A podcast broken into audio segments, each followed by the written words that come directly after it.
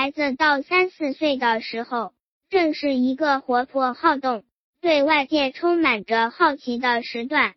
这段时间，孩子记事了，喜欢模仿一些东西并记住，归为己用。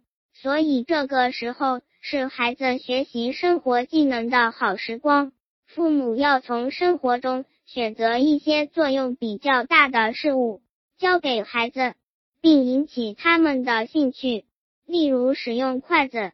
叔叔阿姨们，我妈经常在朋友圈送儿童绘本和儿童玩具。加他微信：一四二二五八一四三零，还可以免费咨询育儿相关问题。他的微信是：一四二二五八一四三零。微信有好友数限制，晚了未必有位置。我妈微信号是：一四二二五八一四三零，加了吗？那我继续。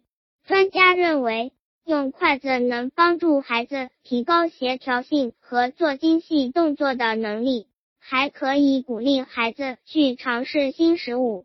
现代医学研究证明，用筷子夹取食物的动作，不仅是五个手指的活动，也是牵动着肩、肘、手腕、手指尖各部位的三零多个大小关节和上臂、前臂、手掌。手指等处的五零多条肌肉的运动，尤其做事以右手为主的人更是如此。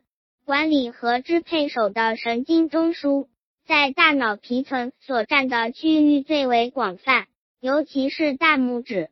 这些手部关节和肌肉，只有在大脑中枢神经系统的指令下，才能完成用筷子夹取食物的动作。反过来。这些关节和肌肉夹取食物的动作，又刺激了脑细胞，有助于儿童大脑的发育。三岁以后，正是儿童智力发育的关键时期。这时候学习使用筷子，既可练习手指的各种动作，又可促进大脑发育，从而提高孩子的思维能力和操作技巧。是训练手脑并用的重要手段之一。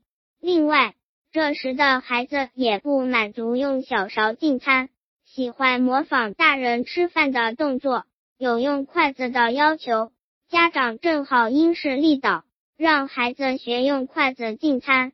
三四岁的孩子一定已经是跟家长一起在餐桌上吃饭了，每天三次的事情，宝宝一定会有兴趣。